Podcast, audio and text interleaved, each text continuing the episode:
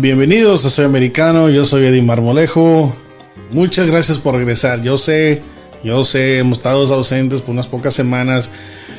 Hemos tenido unos proyectos muy grandes, muy eh, personales y gracias a Dios esos proyectos se cumplieron y ahora nos da la oportunidad de regresar aquí en nuestra casa de Soy Americano, hablar con ustedes, hablar de los hechos y darles la información que ustedes van a necesitar para hablar con sus amigos, sus parientes, su esposo, esposa, novio, novia, con quien sea que quiera hablar con el tema, usted va a estar bien informado porque sintoniza este programa.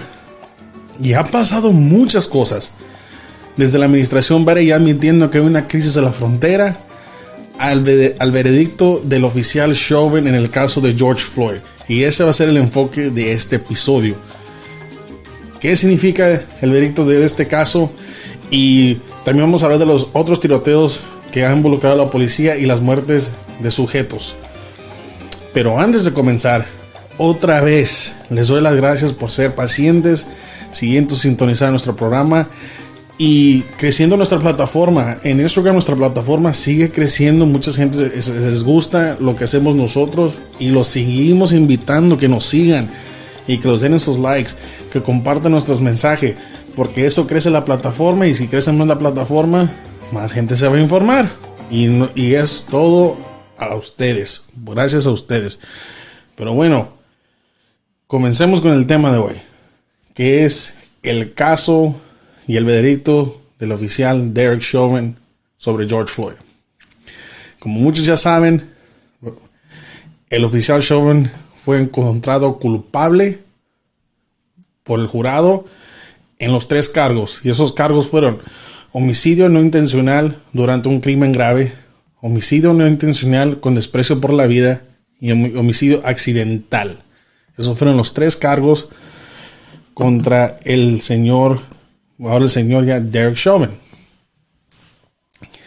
Y yo estaba mirando, yo sintonicé uh, por mi teléfono, sintonicé al, ¿cómo se llama? El stream de, creo que en YouTube, no sé qué, qué noticiero. Y lo puse en el teléfono y esperaba, esperaba. Y por fin, por fin dieron el, el veredicto. Y lo que se me hizo interesante es que lo hicieron en 10 horas.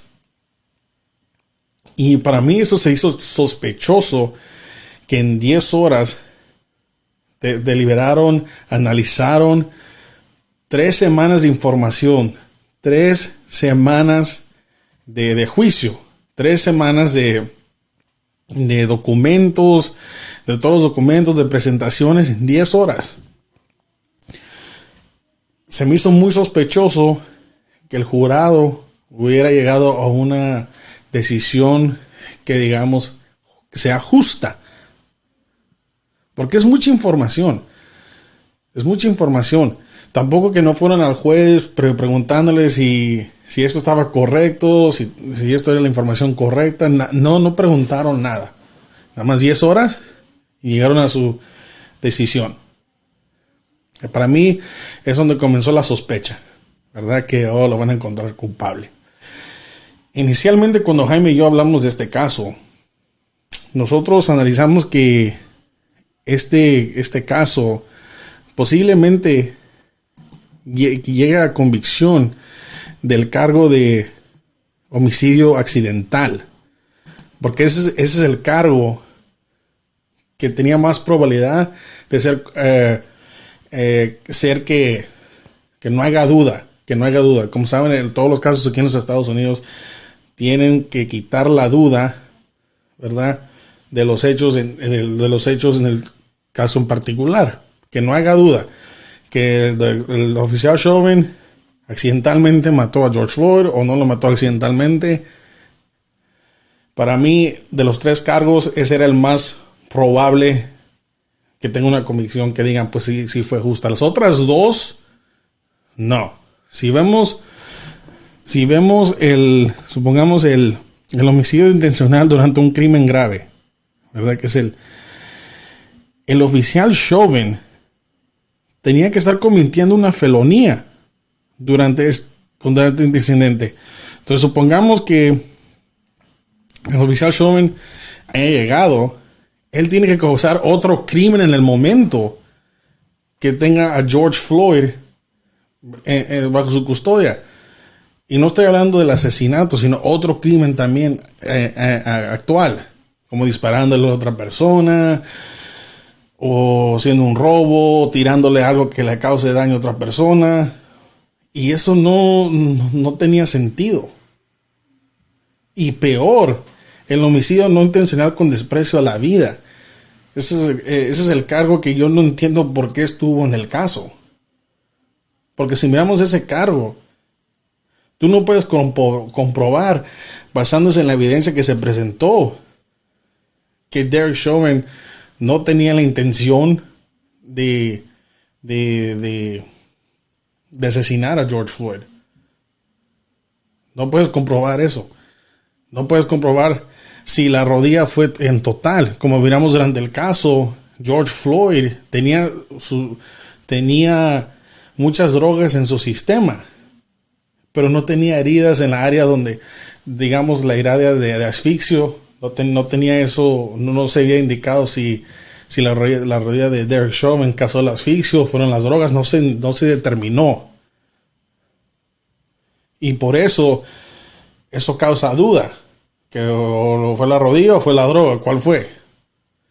¿Verdad? Y pues, mirando la cámara, pues eso fue la, la imagen que la, él se le imprimió en el jurado que pudo ser el, la decisión que ellos tomaron fue basada en ese video, pero si miramos la evidencia presentada, tú no puedes decir sin duda que la rodilla fue que causó la muerte de George Floyd y no las drogas que tenía en su sistema.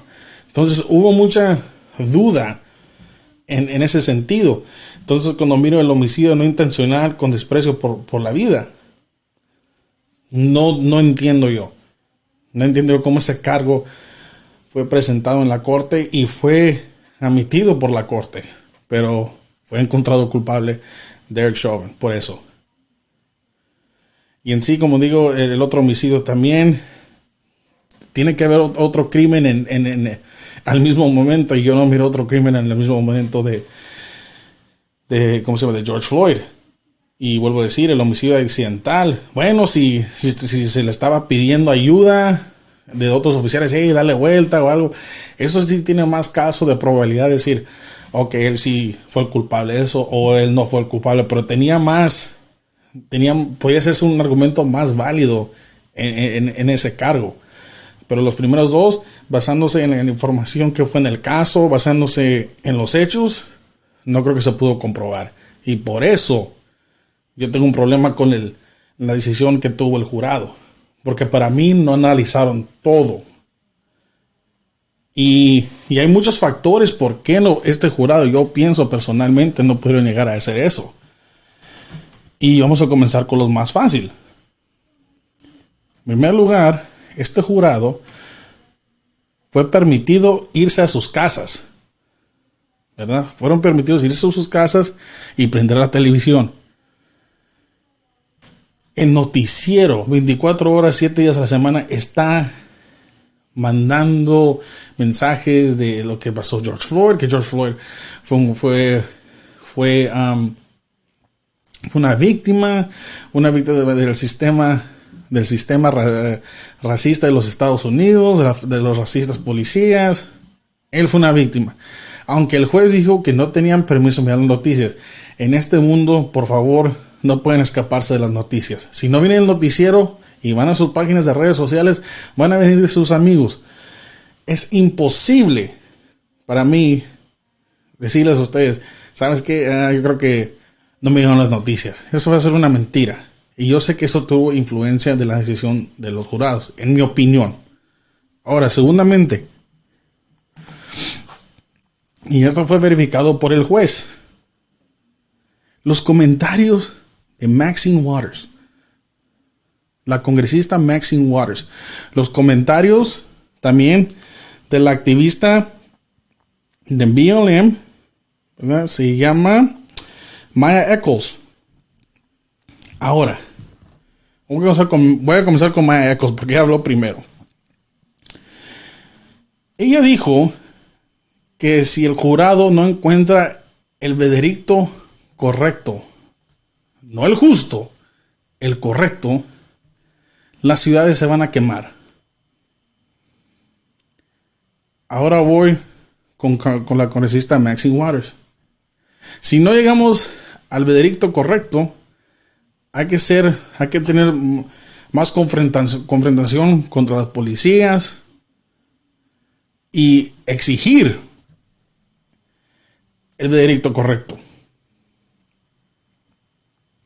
Confrontación con, la policía, confrontación con el sistema de, la justicia. ¿Ustedes creen que estos comentarios no van a cambiar la decisión que va a tomar un jurado en ese caso? Voy a tener que decir, eh, voy a ser culpable porque no quiero que las ciudades se quemen. ¿Ustedes creen que un jurado en este siglo XXI, donde la información se encuentra donde sea, no, va no, no tuvo acceso a ese tipo de información. Y lo vuelvo a decir, el mismo juez lo dijo cuando, cuando la defensa puso estas, puso estas preocupaciones ante la, ante la corte. Digo, yo no creo que este jurado pueda ser parcial en su decisión por estos comentarios. Y el mismo juez lo dijo, sí, tienes razón y yo creo que tienes un caso para que nieguen la decisión de este, de este caso. El mismo juez. El mismo juez. Pero voy, voy, voy al sentido de lo que hablan estas dos personas. El veredicto correcto. ¿Qué significa eso? ¿Cuál es el sentido de eso?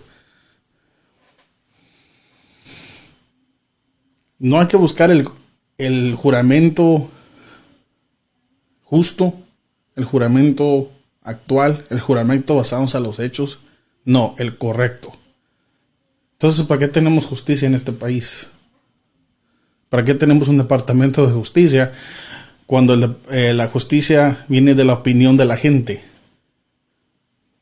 Yo sé que muchos eh, teníamos, eh, muchas personas tenían mucha emoción en este caso, en esperando, pero yo no sé, ¿verdad? Cómo dejan estas personas que hablen. Y yo no sé cómo este jurado no fue puesto en, eh, un, hotel sin televisión, sin nada, para llegar a un juramento justo. No, tuvieron que llegar al correcto. Y, por estas amenazas. Y como dijo el juez, sí, sí, es, posible que este juicio se analúe por, por, por influencias exteriores. Y si se llega a ese punto, ¿qué van a decir después? No va a ser la culpa del juez, no va a ser la culpa del, del jurado, va a ser la culpa de Maxine Waters, va a ser la culpa de Maya Eccles. Porque ella es la que estaban diciendo que se iban a quemar las ciudades. Pero esta es, esta es la retórica que viene de la izquierda ahora. No queremos justicia basada en los hechos, queremos justicia basada en la opinión. Y el problema es que la opinión que se ha presentado es una que viene de una narrativa falsa. Falsa. Los policías sistémicamente no están matando a afroamericanos o latinos solo porque sean afroamericanos o latinos.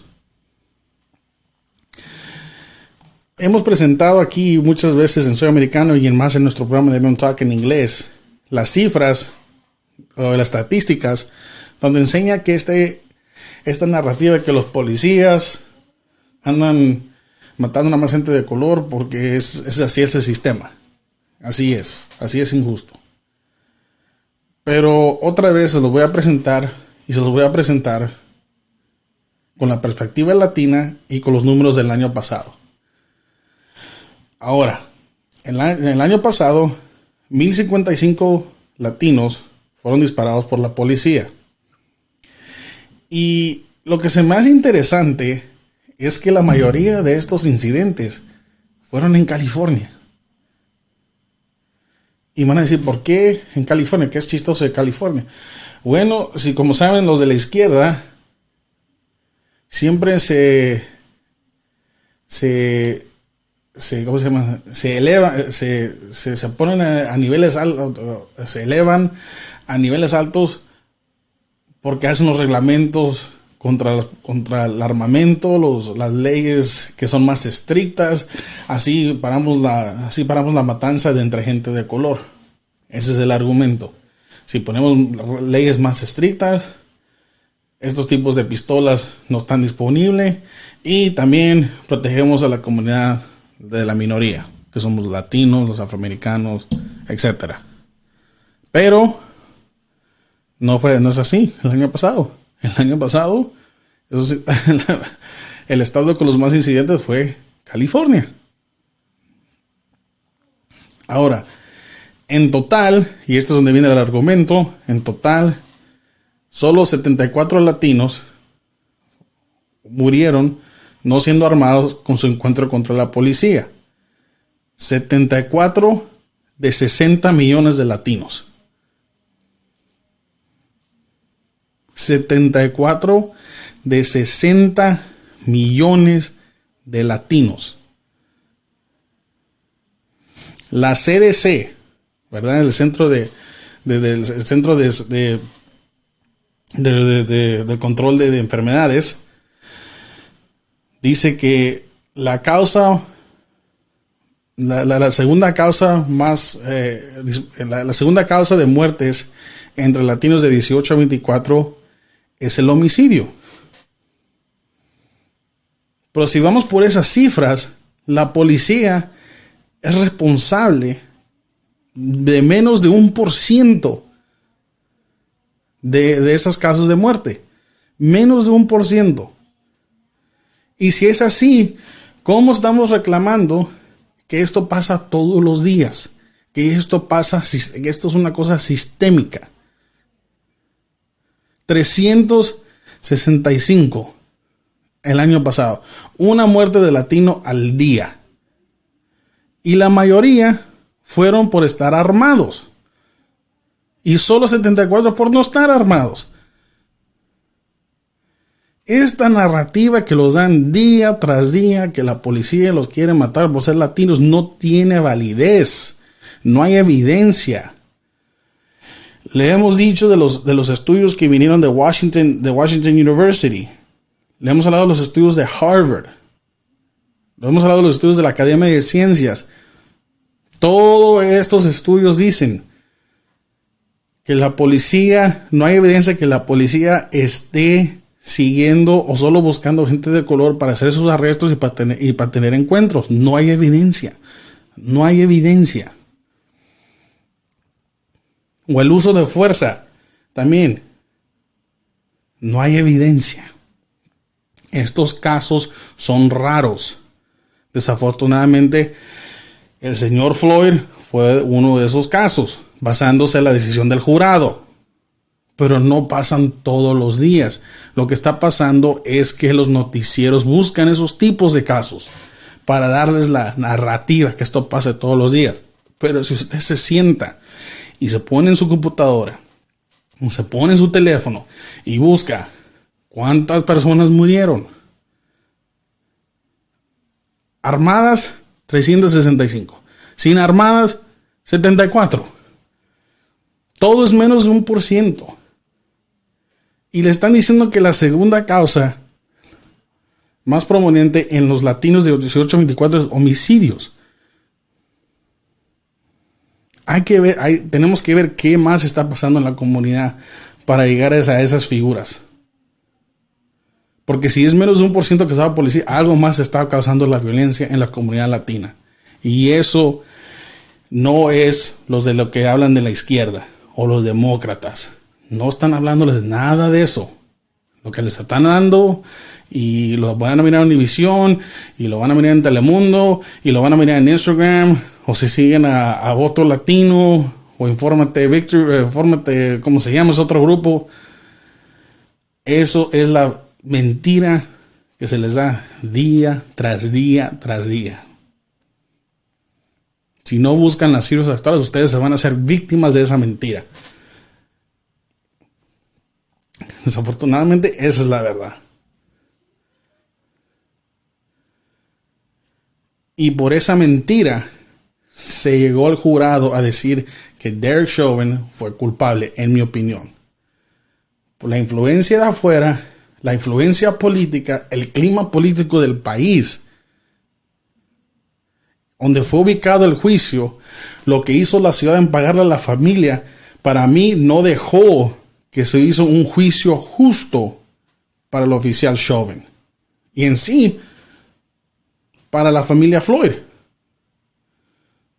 Porque todo lo que se dio en la noticia nada más fue esa imagen. Y después salieron otros videos de otros ángulos mirando, ok, aquí hay duda.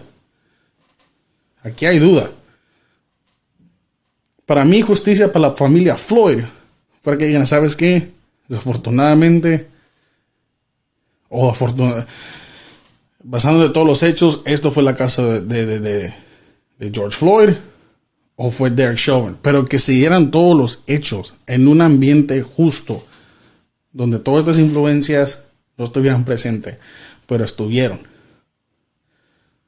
Y ahora es posible que se vaya anular al sistema a, a, apel, a, la corte de, apelación y encuentren que en sí este juicio no, no, no fue justo para Derek Chauvin y lo, y, lo vuelvo a decir, fueron por los comentarios que hicieron Maxine Waters, Maya Eccles, Joe Biden, Kamala Harris y cualquier otra persona. Fueron muchos, muchos ingredientes que, que hicieron esta salsa de no justicia. Porque no fue un, para mí no fue un caso justo. Y no estoy defendiendo a Derek Chauvin. Lo vuelvo a repetir. Estoy defendiendo cómo se tiene que hacer la justicia en los Estados Unidos. Uno es inocente hasta comprobado culpable. Pero si tú estás trayendo todas estas influencias de afuera adentro del caso y no llegan a hacer esa decisión justamente, no puedes decir que hay justicia.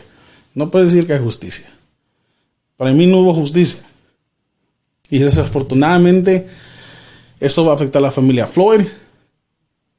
Si la Corte de Apelación cambia la decisión de esta corte. Y, no hubo justicia para el oficial Chauve en esta decisión. Entonces por eso no hay justicia. Porque una persona va a perder.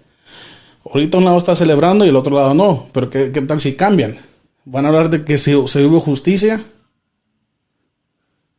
Por eso dije yo desde el comienzo, tiene que haber justicia en el comienzo. Y yo dije que el, el cargo de, de asesinato no intencional tenía la probabilidad de ser el mejor caso contra el oficial Chauvin.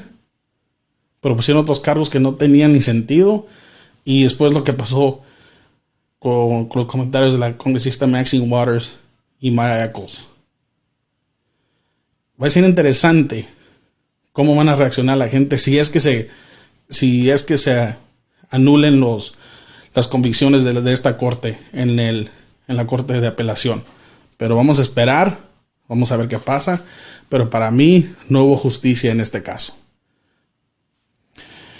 Y con eso seguimos al, al caso de, de la en Columbus, Ohio. Ahora, en este caso, y otra vez digo cómo la narrativa falsa influye nuestra sociedad. La señorita Mikai Bryan, de 16 años, sí, eh, fue tiroteada por la policía de, Columbus, Ohio.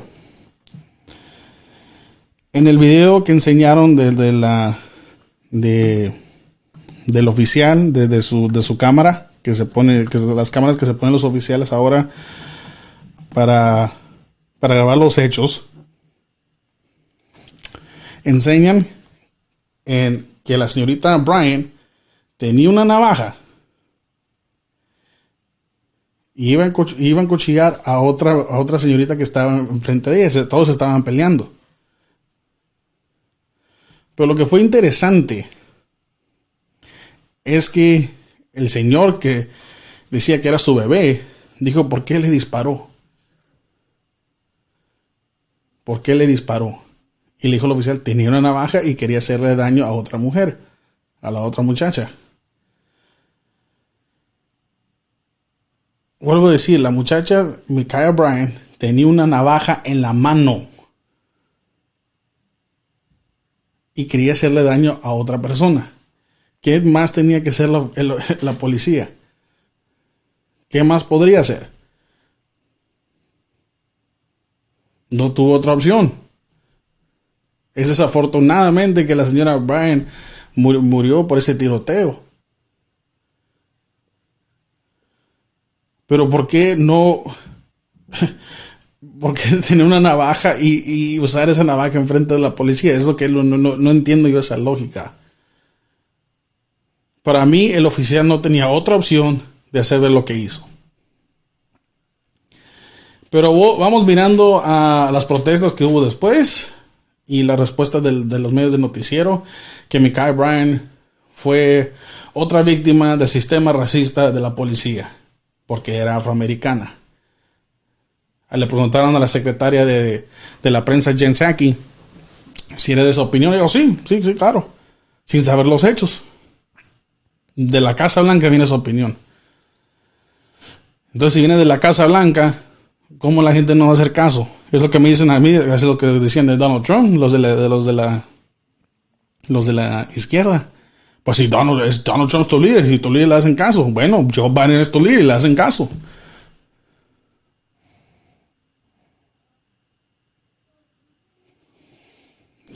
Esta mentira está causando mucho daño. Y después sale LeBron James y pone un tweet donde pone la foto del oficial y dice, tú, ahora tú sigues. Y él quitó el tweet, ¿verdad? Pero no pidió disculpas, no ha dicho nada. Pero él dijo, ahora tú sigues. Esta mentira está causando mucho daño en nuestro país, está dividiendo nuestro país. Y es una mentira que no tiene ni validez científica. La gente que habla de la ciencia y que la ciencia es lo único que, da, verificación a todos los hechos, no acepta la, información científica que se presenta en este tema.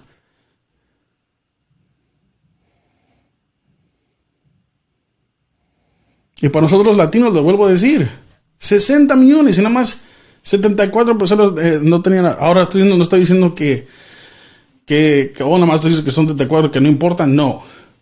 Estoy hablando de que hay un problema más grande en la comunidad latina basándose al homicidio que no involucra a la policía. Es raro, es menos de un por ciento, es raro. Pero cada día se repite y se repite y se repite y se repite que la policía es racista, que este, es de, este sistema de, justicia en los Estados Unidos es racista. Pero la gente, esa misma gente, no está buscando justicia, está buscando nada más que su opinión sea verificada. Y eso fue lo que pasó en el, lo de Derek Chauvin y otra vez lo que sigue pasando este, durante este caso. Mikai Bryan no es una víctima. Mikai Bryan iba a ser, si, si, si, hubiera sobresalido, iba a ser una, iba a ser arrestada por asesinato. Por matar a, su amiga, no sé quién, no sé quién era la otra muchacha.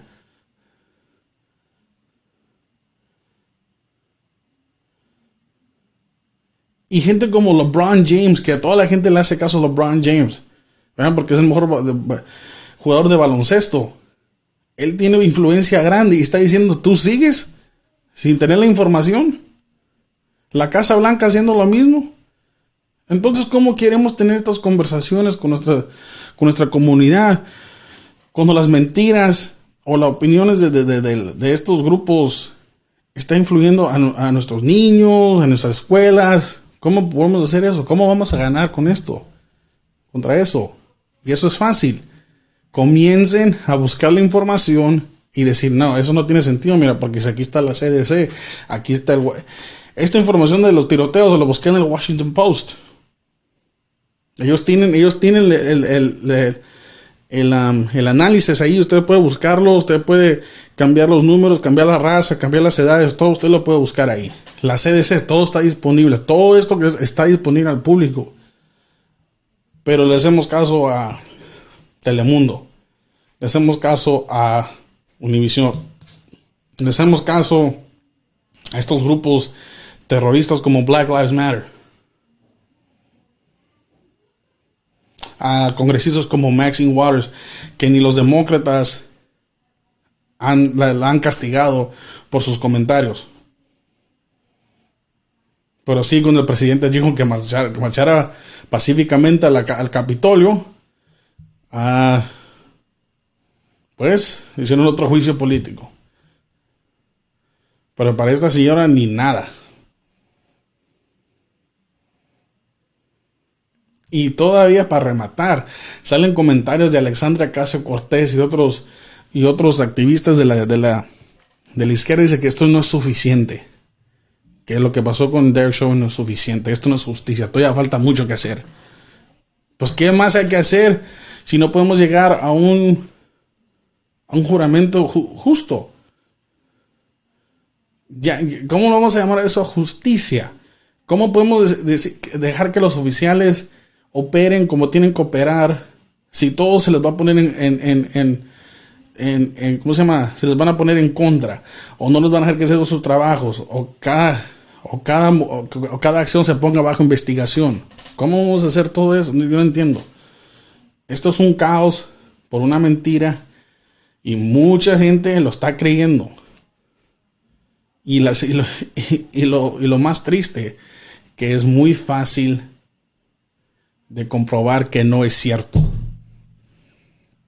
Que no es cierto. Que no es cierto. Entonces le digo, si buscan la información ustedes, van a buscar que desafortunadamente gente sí muere contra los encuentros de la, de la, de la policía. Gente sí muere. Pero no es aún a los números alarmantes que dicen los, los, de la noticia. Hay cosas más importantes en nuestra comunidad que está causando las muertes de nuestra gente como la comunidad. Y eso es lo que se tiene que encontrar para mejorar nuestras comunidades. Es desafortunadamente, pero esa es la realidad.